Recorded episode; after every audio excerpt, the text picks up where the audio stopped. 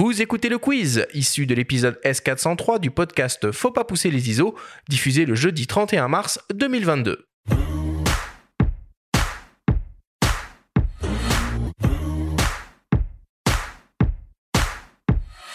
Le principe du quiz est très simple. Nous avons reçu des questions de la part de nos auditeurs qu'ils vous ont posées via notre compte Instagram, en lien ou non avec le sujet de cette émission. Nous en avons sélectionné quelques-unes et vous allez avoir seulement 30 secondes et pas une de plus pour tenter d'y répondre le plus clairement possible. Pierre-Yves Bruno, avez-vous bien compris la consigne? Oui, Jean-Pierre. Parfaitement. Première question qu'il t'est destinée, Bruno, qui nous vient d'un dénommé RMNNTTR. Cette personne se demande, l'avenir du micro 4 tiers passera-t-il par la vidéo? Je trouve que la photo est mise de côté. Commercialement parlant, euh, la vidéo a toujours été le point fort bah, des micro 4 tiers, plus particulièrement de Lumix GH. Euh, technologiquement parlant, bah, c'est des enfants de la vidéo également. Après, j'ai envie de dire, c'est un petit peu ce que les boîtiers sont, ce que vous, en, voulez en faire. Hein. C'est, si vous voulez faire la vidéo de la photo avec des Lumix ou des OM système, euh, ça, rien ne vous en empêche. Et même, je, vous le recommande si vous voulez voyager léger. Merci beaucoup Bruno. Deuxième question qui était destinée Pierre-Yves, qui nous vient de Mr. Pat. Quels sont les prochains boîtiers testés sur DxOMark Alors, le prochain boîtier qui va arriver, ça va être le Nikon Z9. Euh, qu'on a terminé de tester. Et ensuite, on va avoir le Leica M11 euh, qui va arriver avec son capteur de, 61 mégapixels. Alors c'est bon le Z9 C'est très bon. Et, un pas cher? Euh, Joker. Et c'est meilleur qu'un smartphone le Z9 Oui, pour la photo professionnelle, c'est pas du tout le même usage. Beaucoup plus de Troisième question pour toi, Bruno, qui nous vient de F72. F se demande c'est quoi le lien entre la taille du capteur et la profondeur de champ? D'un point de vue pratique, on va dire que plus le capteur est grand, plus à ouverture euh, focale et distance du sujet euh, égale, bah, euh, plus la profondeur, plus la profondeur de champ est faible. ça. Grand capteur, petite profondeur de champ, petit capteur, grande profondeur de champ. Après, ça peut être un inconvénient si on aime le bokeh et tout ça, mais c'est surtout pratique les grandes profondeurs de champ en vidéo parce que vous n'avez pas besoin de refaire la mise au point tout le temps sur votre sujet qui se déplace d'avant en arrière.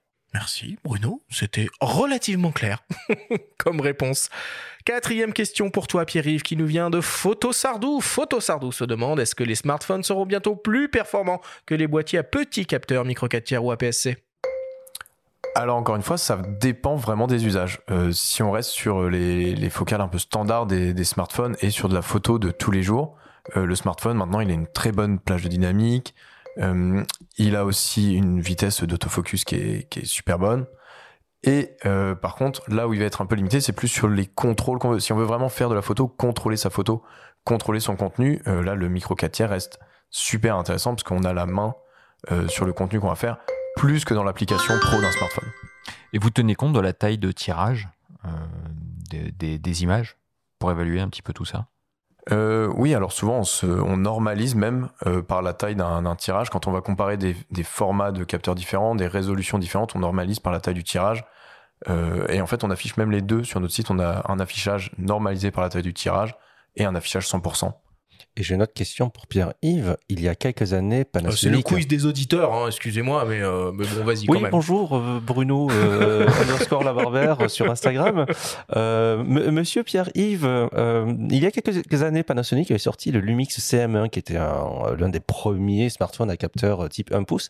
Et là, ces derniers mois, ben, Sony, Leica, Sharp et j'en oublie, ont sorti des, des smartphones à capteur type 1 pouce question, est-ce qu'il il est envisageable, euh, vous qui vous y connaissez un petit peu, que des smartphones embarquent des capteurs 4 tiers?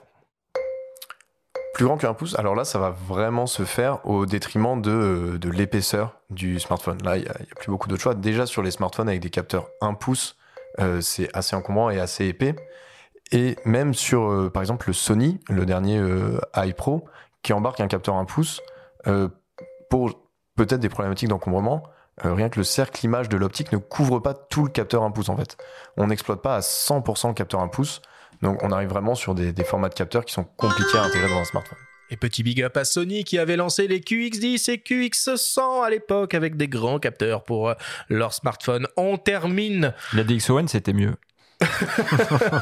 Et c'était français. on termine, on termine, on termine avec la question qui tue. Messieurs, dessinez-moi le portrait robot du boîtier micro 4 tiers idéal selon vous. Bruno. Ce serait un héritier du Lumix GM5 et du Pen F, donc ce serait euh, un joli design qui tient à la poche, un petit peu rétro, euh, avec le, bah, le capteur et euh, le, le processeur du GH6, moi ça me va très très bien. Pas de viseur électronique, un viseur euh, optique et un très très bon écran tactile que l'on peut retourner pour le cacher complètement. Et j'ai pas besoin qu'il fasse de la vidéo, mais, mais je veux bien qu'il ait une très très très grosse autonomie. Je relance le chrono, Pierre-Yves. Alors la réponse va être assez similaire. En fait, c'est euh, effectivement un- une sorte de PNF Mark II avec un viseur. Alors moi j'aurais plutôt dit hybride que complètement optique parce qu'il y a quand même un confort avec, euh, avec les viseurs électroniques qui peut être sympa. Euh, mais vraiment euh, tirer à fond partie du, du petit format et euh, avoir un boîtier sympa pour faire de la photo de rue. euh, une sorte de PNF Mark II. Benjamin pour terminer. Eh ben, je vais rester sur le G9, moi. Mais du coup, je vais sur la visée hybride aussi, d'autant que j'ai un Fuji X100. euh, donc, euh, j'y suis habitué et j'aime beaucoup ça. Et je prendrai la F de l'OM1, que je mettrai dans le G9. Et là, je pense qu'on serait pas loin de l'hybride idéal avec l'écran qui se retourne contre boîtier. Mais il l'a déjà. Merci beaucoup.